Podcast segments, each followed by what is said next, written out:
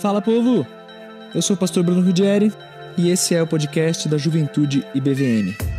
Você vai encontrar aqui uma série de estudos muito especial, ainda mais para esses dias de coronavirus. Histórias bíblicas de colapso social. Você vai poder ouvir onde, quando e como quiser. Mas faz o seguinte, se inscreve para você não perder nenhum episódio. Essa série foi gravada a partir das nossas lives no Instagram. Então vê se segue Juventude BVM para acompanhar as próprias lives, mas também para saber de tudo que acontece na nossa juventude, beleza? Deus te abençoe muito. Valeu. Abram a Bíblia aí comigo, por favor, em 2 Reis, capítulo 22. Abram aí. 2 Reis, capítulo 22. Estamos chegando perto do fim de Reis, né? E as histórias de colapso estão caminhando. É, é, no planejamento aqui a coisa já está ficando esquematizadinha, está sendo bem legal e, e, vamos ver se a gente consegue. Espero que só dê tempo de desenvolver essa série agora, né? Se, se o negócio ficar muito longo, a gente vai começar uma outra série em quarentena e enfim, espero que não seja necessário, né? espero que a gente já te, esteja de volta, né? Então abre aí, segundo Reis, capítulo 22, que eu quero começar a conversar com você, que conhece a palavra e que talvez já conheça essa história, é, mas eu quero conversar especialmente também com você que não é de igreja, com você que é um amigo aí dessa, um amigo do evangelho, vamos falar assim, já ouviu um, um pouco aqui, um pouco ali, você que já visitou alguma igreja um dia, ou nunca visitou, mas sabe mais ou menos como é que funciona, é parente de evangélico, algo assim. E essa palavra de hoje também é especialmente direcionada a você. É... E para os velhos de guerra, os macaco velho de igreja aí, os ratos de banco de igreja, fala aí para mim qual que é a qual que é a história de hoje. O nome da live é, é Ele Encontrou o livro? Eu encontrei o livro. eu preciso ensaiar melhor isso. Eu preciso estar com o título que eu crio do meu lado, cara. Eu, eu crio os negócios e esqueço depois, cara. Acho que o título é. Deixa eu achar o versículo que eu falo para vocês bonitinho. Achei o livro, encontrei o livro, é em primeira pessoa. Isso aí, primeira pessoa. Encontrei o livro. História de quem? Essa é fácil, hein? Josias. Esse é o nome do camarada, o rei Josias. É dele que nós vamos falar hoje. Uma história muito bonita que eu quero contar para vocês. História essa registrada nos capítulos 22 e 23 de Segundo Reis. Então, abra o seu coração e a sua Bíblia aí para acompanhar a história, tá? Vamos lá? História do rei Josias. Como que começa essa história, gente? É, essa história começa com dois péssimos reis de Judá, que era o chamado Reino do Sul. Né? A gente viu história lá do profeta Elias e tal, que aconteceu, do profeta Eliseu também, que aconteceu no Reino do Norte, essa daqui é no Reino do Sul. Já no finalzinho do período em que o reino de Judá, é, esse reino, ele estava prestes a ser destruído por causa do seu pecado. E e é nesse momento, em 2 Reis, capítulo 22, que nasce o rei Josias, tendo como seus antepassados, seu pai e seu avô, péssimos reis, pessoas muito é, é, pecadoras contra Deus, especialmente o rei Manassés, que foi um pouquinho antes do rei Josias. O rei Manassés, ele foi um rei que ele reinou 55 anos. Olha o tempo de reinado que esse miserável teve. E foi o pior, de longe, o pior rei de Judá. Pior não no sentido assim político, não, não necessariamente nessa linha, mas pior no sentido moral. O rei Manassés, ele foi aquele que destruiu e perseguiu os, os que criam em Deus, aqueles que adoravam a Deus. Ele transformou o templo templo de Jerusalém, aquele local onde o povo adorava e tudo mais, ele transformou o templo em um local de adoração a outros deuses. Então, assim, a idolatria se tornou institucional durante o, o, o, o tempo do rei Manassés. Foi um negócio absurdo. Foi um negócio bem absurdo. O rei Manassés chegou, para vocês terem uma ideia, ele chegou a sacrificar o próprio filho em adoração a, a, a outros deuses, filhos no plural. Foi um negócio assim bizarro, bizarro. Foi o rei Manassés. É, no finalzinho da vida dele, ele se arrependeu. O livro de Crônicas fala, ó que legal, né? O pior rei teve um arrependimento, pelo menos. Mas termina o rei Manassés, vem o filho dele, que era Amon, que era um péssimo cara, também ficou pouco tempo, sofreu uma conspiração, foi tirado do poder. E aí o povo pegou então o filho de Amon, que era Josias, e colocou Josias é, para reinar, porque ele que, que era rei por direito, só que ele tinha apenas oito anos de idade. Era, era o tempo de vida do rei Josias. E conforme eu contar essa história para vocês, do capítulo 22 e 23 de Segundo Reis, eu queria pedir para que você identificasse como a história de Josias e a relação dele com a nação se parece, é praticamente um espelho da nossa própria história de vida pessoal quando a gente se encontra com Deus, quando a gente tem um encontro verdadeiro com Deus. Então, conforme eu contar o que aconteceu com Josias, eu quero que você mesmo pense e, e trace semelhanças com a história de alguém que, se, que tem um encontro verdadeiro com Deus. E, e a minha oração e meu desejo é que Deus, próprio Senhor, te ajude, te conduza para que você consiga aplicar essa palavra para a sua vida. Porque, cara, eu não conheço quem está assistindo. Muitos de vocês eu conheço, mas não conheço tão a fundo. E você conhece tudo que você está vivendo, você conhece tua história de caminhada com Deus, você conhece tudo aí. Então, minha oração é que você tenha sabedoria para aplicar essa palavra que a gente vai ver hoje, tá? Então, eu vou sempre fazer essa associação da história de Josias com a nossa própria história de encontro com Deus. E aí, a gente vai passar por alguns pontos. E o primeiro ponto que eu quero ver com vocês aqui é que a história de Josias nos ensina que o seu contexto familiar não define quem você é. O seu contexto familiar não é suficiente para definir quem é você. Talvez você venha de uma família quebrada, uma família desestruturada, histórias tristes, pais, avós. É, talvez a sua trajetória de vida, sua trajetória familiar seja num caminho totalmente contrário ao caminho que Deus quer. E o que eu queria te dizer é que você não precisa seguir os rastros da sua família quando a tua família não quer saber de Deus. Você não precisa disso. Você não é quem a tua família é, é, formou. Você não é exatamente tem que ser o que seus pais quiseram que você fosse. Outro...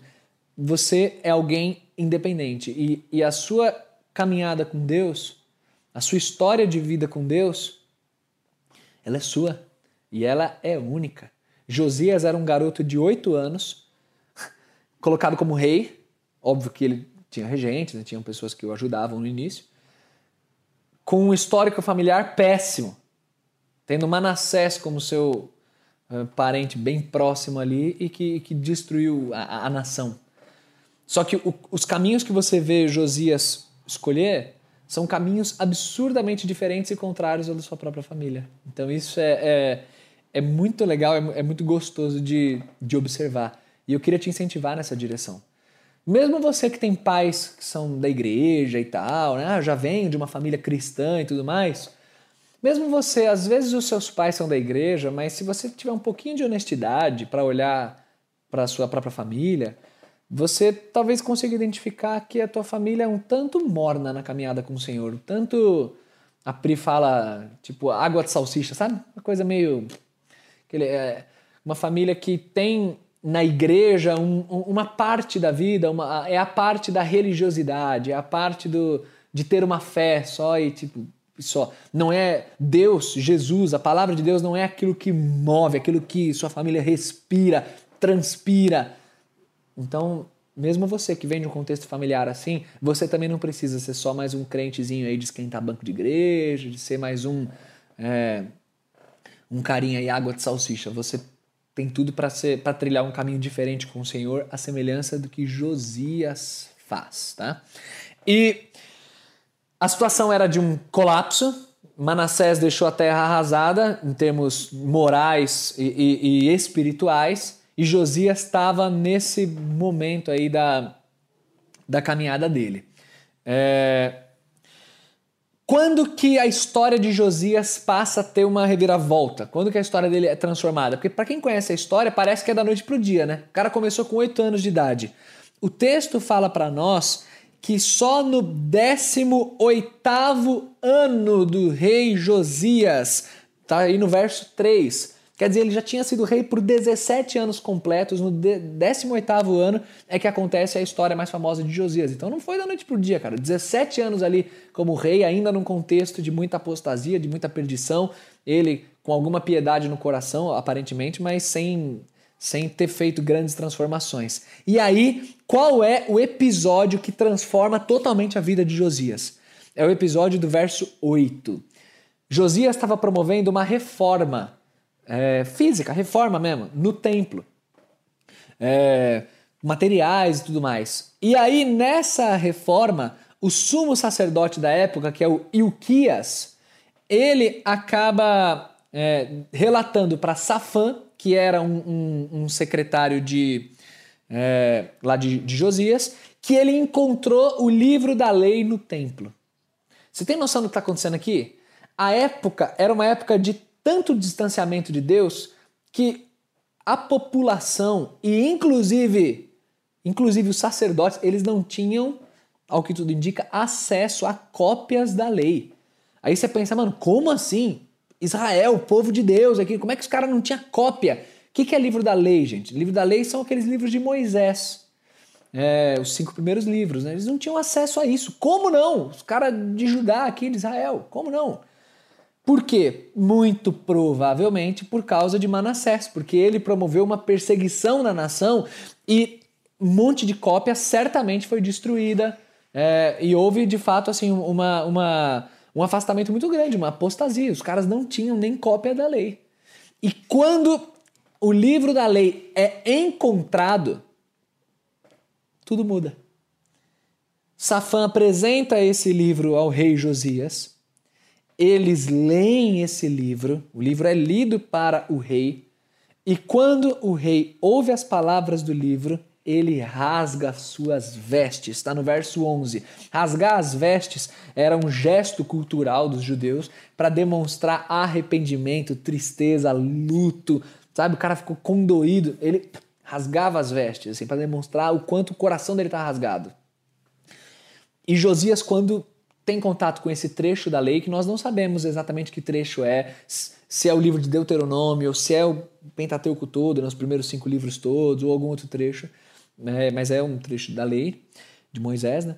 Quando ele tem contato com aquilo, ele percebe que o povo está na miséria e que ele está na miséria e que Deus está muito descontente com a vida deles.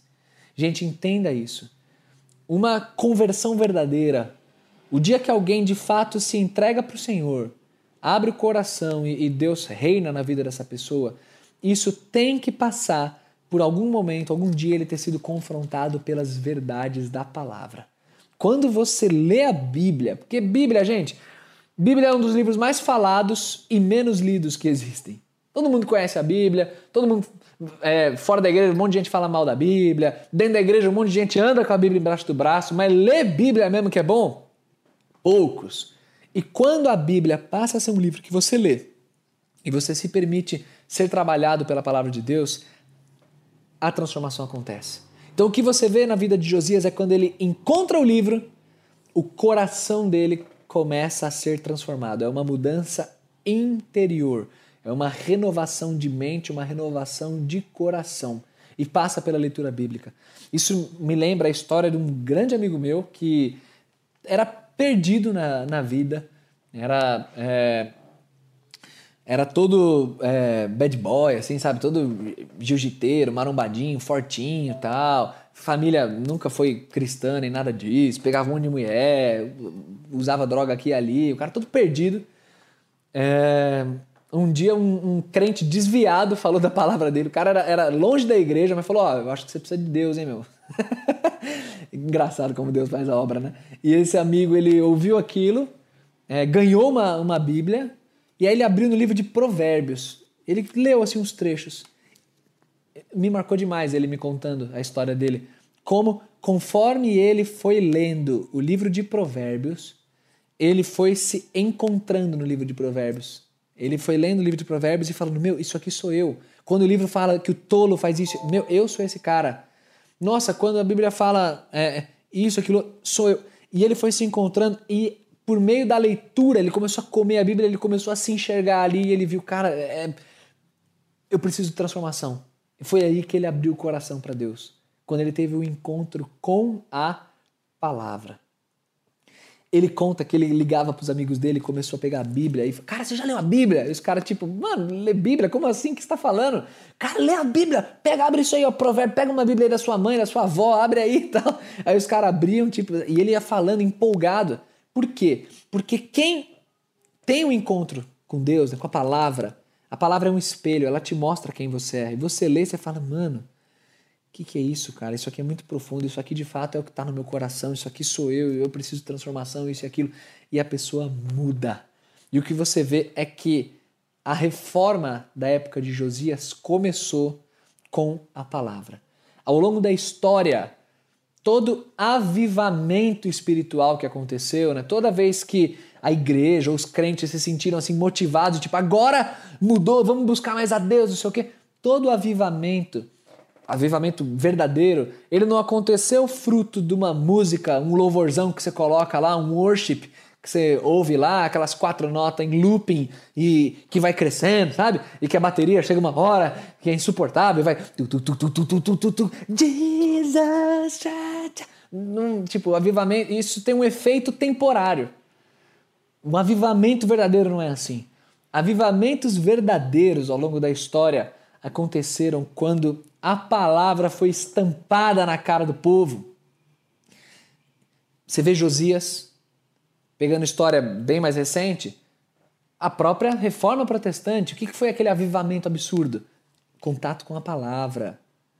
Depois da reforma, a história, por exemplo, do Jonathan Edwards, o grande pregador né, do, Onda de Avivamento, tem aquele sermão é, clássico dele, né? Pecadores nas mãos de um Deus irado.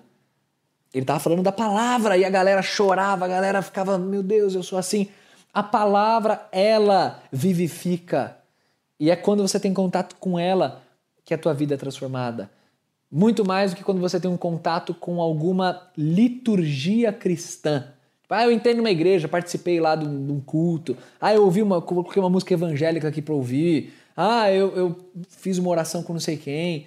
O avivamento verdadeiro, ele vem de você abrir o coração para entender as verdades que estão na palavra e se enxergar ali, como aconteceu com Josias. Quando isso aconteceu na história de Josias, quando Deus deu a ele essa percepção espiritual, que ele se enxergou ali, ele e a nação como pecadores, que medidas que ele tomou? Ele tomou medidas práticas. O que você vê acontecer ao longo do capítulo 22 é que o contato com a palavra promoveu uma mudança interna, eles fazem uma renovação então da aliança com Deus. E ele, Josias chama o povo e começa a influenciar o seu rebanho, o seu povo, as pessoas que estão ao redor dele, para renovar a aliança com Deus também e para purificar a terra daquela idolatria que existia ali, que estava gerando aquele total colapso e afastamento dos caminhos do Senhor. Então você experimenta, quando você tem contato verdadeiro com a palavra, você experimenta uma transformação interna e você, a partir desse contato, promove uma transformação prática. E aí é na hora da prática que você vê se você entendeu as coisas mesmo de coração ou não. É na hora da prática que, que o jogo é jogado. Não adianta você só dizer né, que teve um encontro com Deus, ou dizer que ah, Deus falou comigo, nossa, porque Deus isso, Deus aquilo, mas na prática não muda nada. É na hora da prática que você vai ver o fruto daquilo. E o que, que você vê o rei Josias, eu acho muito bonito. O, o, a partir do capítulo 22, a partir desse trecho, e o 23 também, aí vai entrar com bastante detalhes, é, vai contar várias coisas, várias iniciativas que o rei Josias promoveu para purificar a nação da idolatria, tirando altares idólatras, limpando o templo de Jerusalém, instituindo novamente o sacerdócio do jeito que a lei de Moisés mandava, é, derrubando a idolatria a outros deuses, deuses de outras nações que estavam pelos montes, por um monte de lugar de Israel. Lembra que era uma teocracia, tá, gente? Então, Josias ele faz isso é, como nenhum rei antes dele havia feito, com um ardor muito mais intenso do que qualquer outro rei antes dele que até teve alguma iniciativa semelhante, mas o jeito que Josias faz é muito bonito. E isso me leva a pensar se eu e você temos temos o mesmo ímpeto, o mesmo fervor para purificar o nosso coração e a nossa vida do pecado, assim como Josias teve quando ele teve o um encontro com Deus e o um encontro com a palavra de Deus. O que você vê é um rei que foi apresentado a palavra, ficou em choque, cara, eu estou distante de Deus. E aí ele toma medidas práticas que o aproximam de Deus e é não só ele, mas aproxima quem está ao redor dele, ele contagia quem está ao redor com Deus. Ele contagia, ele injeta Deus nas pessoas. E aí eu me pergunto isso. Você está assistindo essa live, tem acompanhado, você que é crente. Cara, eu não, eu não quero ninguém, ainda mais numa época tenebrosa como essa que a gente está vivendo, dias difíceis, eu não quero ninguém assistindo essa live que seja meio, como eu usei lá no início, meio água de salsicha, sabe? Meio, esse crente meio mal menos, sabe? Crente meio morno, esse crente meio crente que assiste live, canta lá uns worship, faz lá, sabe? Participa dos momentos lá, mas Deus não é o que o cara respira. Tome Josias como exemplo. Lute contra o pecado no teu coração, com as decisões ruins que você tem tomado, com os contatinhos que você precisa pagar aí na pandemia, esses contatinhos pecador que você está tendo no celular. Luta com, enfim, uma infinidade de pecados que a minha oração é que o Espírito Santo traga à sua mente aí ao seu coração. Lute com o mesmo fervor e com a mesma é, capacidade de ser detalhista que Josias demonstra na limpeza que ele faz na nação. O texto continua vai contando vários detalhes de como Josias foi purificando a nação, como ele foi um rei abençoador para o povo, ele foi um excelente rei, o rei Josias. E aí, lá na frente, quando a gente chega é, lá no verso 16, a gente vê uma outra coisa que é característica de quem caminha com Deus. No verso 16, eh, Josias olha ao redor e vê umas sepulturas que estavam ali no monte. E aí ele pergunta: o que é isso aqui? Que sepulturas são essas? E ele é informado que aquilo ali era uma sepultura do homem de Deus que havia anunciado essas coisas que Josias estava fazendo. Eu quero chamar sua atenção para essa parte da história, porque essa, mesmo você que conhece a história de Josias, não sei se, não, não sei se você se recorda disso. Mas quem, quem vive com Deus experimenta o caráter de Deus e experimenta que Deus é um Deus que cumpre as suas promessas Aquilo que Deus fala acontece. Aquilo que Deus promete, Ele dá. Deus, ele, ele é um Deus presente, ele é um Deus amoroso. E o que a gente vê aqui é Josias se deparando nessa limpeza da nação com um túmulo que pertencia a um profeta do passado, a um profeta que viveu quase 300 anos antes de Josias e que havia profetizado a respeito de Josias nominalmente. Se você abrir a sua Bíblia em 1 Reis, não precisa agora, em 1 Reis, capítulo 13, você vai ver lá uma menção, inclusive ao nome de Josias, uma profecia que aconteceu na época do rei Jeroboão. Não sei se vocês vão se lembrar dessa live. Lembra da live? Parênteses aqui, a live que eu fiz, nem lembro qual, um pouco atrás aí, sobre o rei Roboão, aquele que tomou uma decisão ruim e o reino rachou e tal filho de Salomão, que ouvia os mais jovens, não ouvia os velhos. Lembra disso? O adversário de Roboão era Jeroboão. Essa história é tipo 300 anos quase antes de, de Josias. E lá nessa época, um homem de Deus profetizou que um dia nasceria um descendente de Davi chamado Josias, que ele purificaria a nação e papapá, quase 300 anos antes. E Josias, que não tinha conhecimento dessas coisas, nem a lei de Moisés o cara tinha, ele descobre que aquela sepultura que ele está vendo pertencia a esse homem.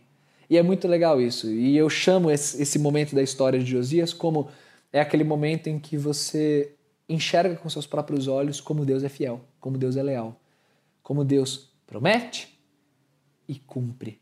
Gente, quem caminha com Deus tem essa alegria. Quem caminha com Jesus é, experimenta isso. Experimenta que Deus é aquele que diz e você descansa. Porque se ele disse, você está tranquilo. Então, gente, se Deus disse, que é para a gente descansar nele, se Deus disse que a história está na mão dele, se Deus disse que o amor dele e a bênção dele está sobre nós, só descanse. Confie nele e descanse. Esse momento da história do rei Josias é, é um momento que serve como um memorial ali para ele. É uma relíquia, né? É legal como o capítulo 22 e 23 tem, tem as relíquias, né? Parece Harry Potter falando assim, né? Mas tem o livro da lei que é encontrado e agora um túmulo também que Josias vê e, e descobre a história, né? Que é alguém que profetizou exatamente aquilo que estava acontecendo contra o altar idólatra que estava né, é, na nação. É muito legal esse momento. E aí, a parte final da vida do rei Josias, a partir do verso 21, quero chamar sua atenção, é quando você vê, após essa purificação, o rei se senta e promove a celebração da Páscoa. Gente, você tem noção do quanto isso é simbólico? Uma nação que estava totalmente distante do Senhor. O templo de Jerusalém estava tomado por altares idólatras e agora o rei estava celebrando a Páscoa. O que é a Páscoa? A Páscoa era a festa que comemora, no contexto do Antigo Testamento, que comemora a origem da nação de Israel, o início da identidade nacional, a décima praga, a saída do Egito, é aquilo ali. Em outras palavras, a celebração da Páscoa é o auge da alegria no Senhor, porque nós somos povo do seu pastoreio. Vamos celebrar essa Páscoa. E o texto fala que foi uma celebração como nunca se celebrou, assim, uma, baita celebração de Páscoa é lindíssima, e eu quero chamar a sua atenção para um outro detalhe. Verso 23 diz assim: Corria o ano 18 do rei Josias, quando esta Páscoa se celebrou ao Senhor em Jerusalém. Sabe o que eu acho bonito isso? Esse detalhe cronológico? Eu disse para vocês no início, demorou 18 anos, né? 17 anos completos. No 18 ano é que Josias teve aquele encontro com a lei do Senhor e tal. Ele tinha sido rei já por 17 anos. Mas no espaço de um ano, um ano da vida de Josias, valeu mais do que os 17 que ele tinha reinado. Em um ano, ele simplesmente purificou a nação, fez uma reforma da aliança, a palavra de Deus voltou a ser propagada, ensinada, o templo purificado. Foi assim, um, uma bênção na terra toda, espaço de um ano. Porque, cara, quando você tem um encontro com Deus, a sua vida, via de regra, vira uma revolução, é uma reviravolta na tua vida. Você, no espaço de um ano, você é, é outra pessoa. Outra pessoa. Lembra aquele meu amigo que eu citei, que leu o livro de Provérbios e passava para os outros? Ele conta que nesse ano ele celebrou o aniversário dele, no ano que ele conheceu a Cristo. Ele que costumava celebrar com festa, bebida, mulher, sei o quê. Ele celebrou o aniversário dele sozinho, num lago mãos erguidas para os céus, cantando, orando e agradecendo a Deus. Tem noção do que é isso? Em um ano, que a vida do cara se transformou, o cara encontrou significado ali para a caminhada dele, ele viu que é só Jesus, que é só Deus que dá significado para a vida. E ele se entregou para isso.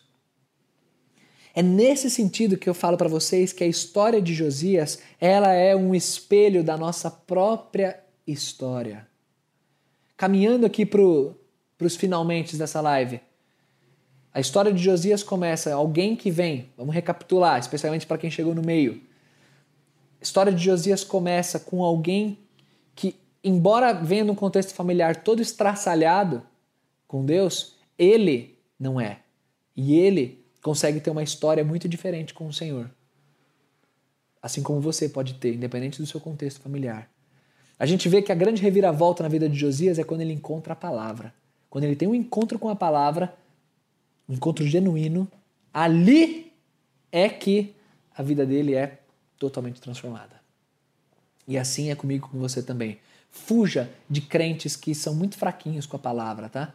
Fuja de crentes que são assim é, é, meramente frequentadores de liturgia. Fuja disso. É, pessoas que têm vida transformada necessariamente têm encontros com a palavra de Deus e, e, vão percebendo as áreas de transformação. Quando ele tem esse encontro, o que, que ele muda? Mudança interna e mudança externa.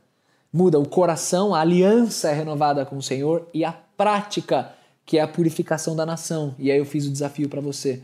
Se você que é crente de verdade, luta de verdade contra o pecado e luta para se manter puro na presença de Deus, ou se é um crente de boca. E aí eu disse para vocês também que quando a gente tem uma experiência com Deus, a gente vê o quanto Deus é fiel. Eu falei sobre isso pegando a história lá da sepultura, né, da, de Josias é, descobrindo uma profecia que foi feita lá atrás e que estava se cumprindo, porque Deus é assim, ele é fiel, ele é leal à palavra dele. E a gente viu que quem caminha verdadeiramente com o Senhor experimenta uma alegria que é única. A gente vê no espaço de um ano o povo celebrando a Páscoa e se alegrando na presença de Deus. Gente, isso é muito legal. É, eu queria te desafiar a pedir isso para Deus.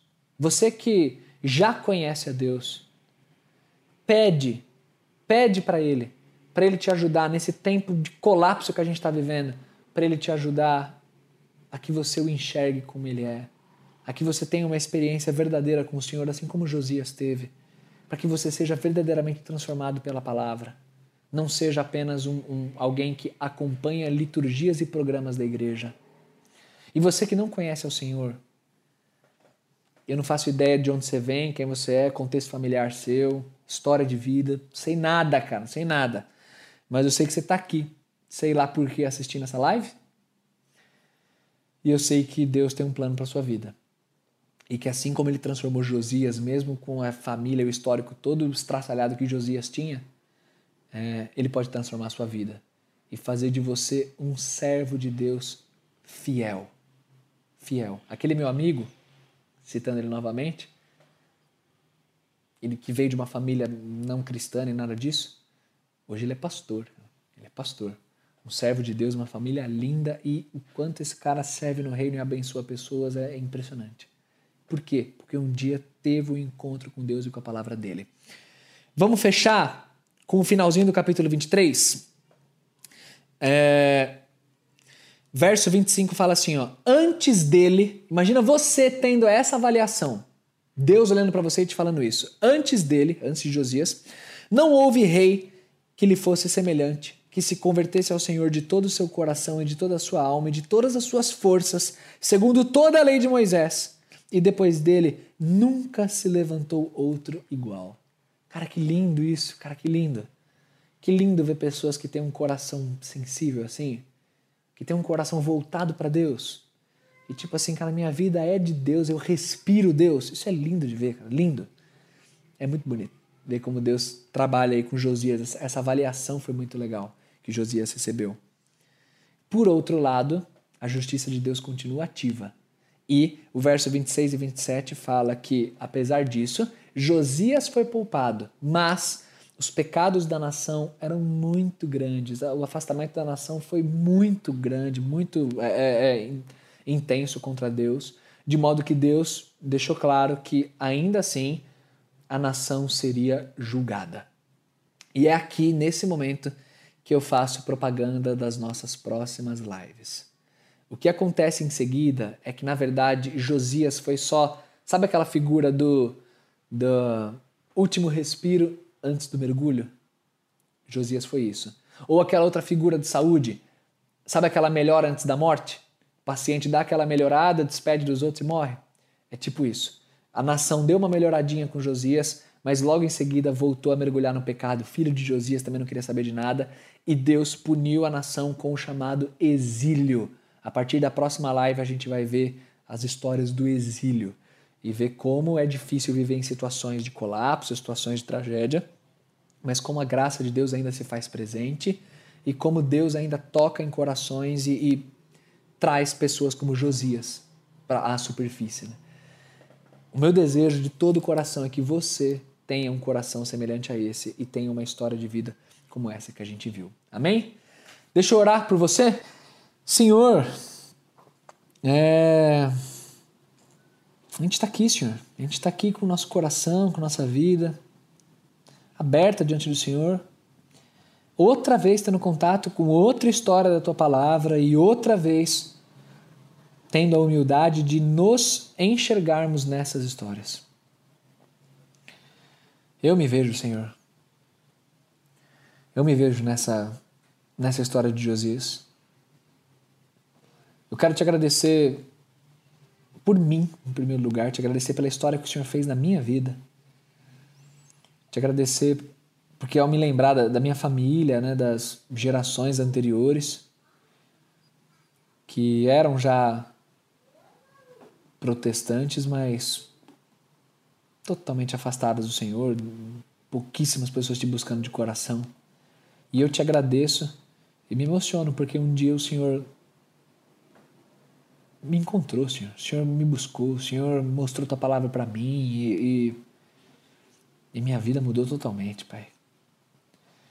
Como é gostoso relembrar disso, como é gostoso lembrar da, do dia em que eu abri meu coração para o Senhor, do dia que o Senhor transformou minha caminhada.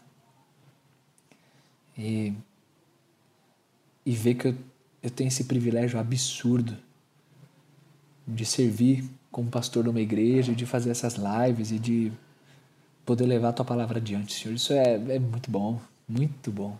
Quero te agradecer. Quero te agradecer pela história de vida de cada um aí que está assistindo.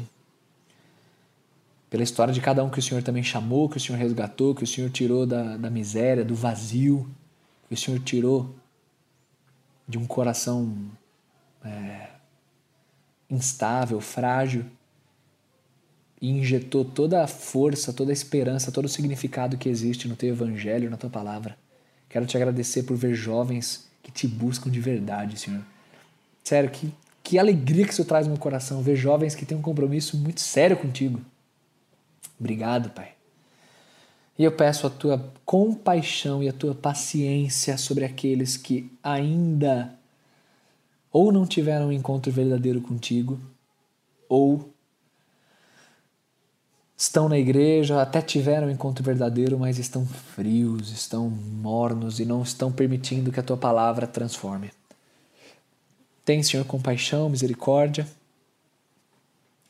E chama, Senhor, essas pessoas pelo nome. Usa, Senhor, esse tempo que a gente teve juntos ou outras ocasiões para despertar as pessoas que estão dormindo e que estão perdendo a oportunidade de ter um relacionamento genuíno contigo. Usa, Senhor, todo esse sofrimento que o mundo está enfrentando, todo esse isolamento, para falar mansamente ao coração de quem está ouvindo, Senhor. Por favor. Leva a tua palavra e resgata vidas. Eu te peço isso. Muito obrigado por ser nosso Deus. É muito bom celebrar com alegria o Senhor dia após dia pelo que o Senhor é e pelo que o Senhor faz. Em nome de Jesus a gente ora. Amém, Pai. Amém, povão. Amém. Leve essa mensagem adiante, compartilhe os dias de live, compartilhe o nosso Spotify. Pega o link lá do Spotify que tem todas essas lives gravadas, manda para quem você sabe que precisa ouvir, indica as lives que você já ouviu, que mexeram com você, fala ouve essa, ouve aquela é, leva tudo adiante aí, meu irmão. Vai vai ser instrumento de bênção porque tem muita gente precisando, cara. A situação está cada vez pior. Oremos pelo nosso país, por favor, gente, tá bom? Muito bom estar com vocês, viu? Agora só na terça mais uma live. Terça já sobre exílio, já dando spoiler aqui. Bom demais vai ser. Mas antes, culto domingão, de manhã e de noite, 9 horas da manhã, 18 horas, se prepara aí, agenda. E tamo junto, né, gente? Estamos separados, mas estamos juntos. Saudade, viu? Deus é bom e Ele sabe o que faz e não desperdiça nem um minuto na presença dele, viu? De verdade eu falo isso. Galera, valeu, sucesso para todos, beijo, tamo junto, fui!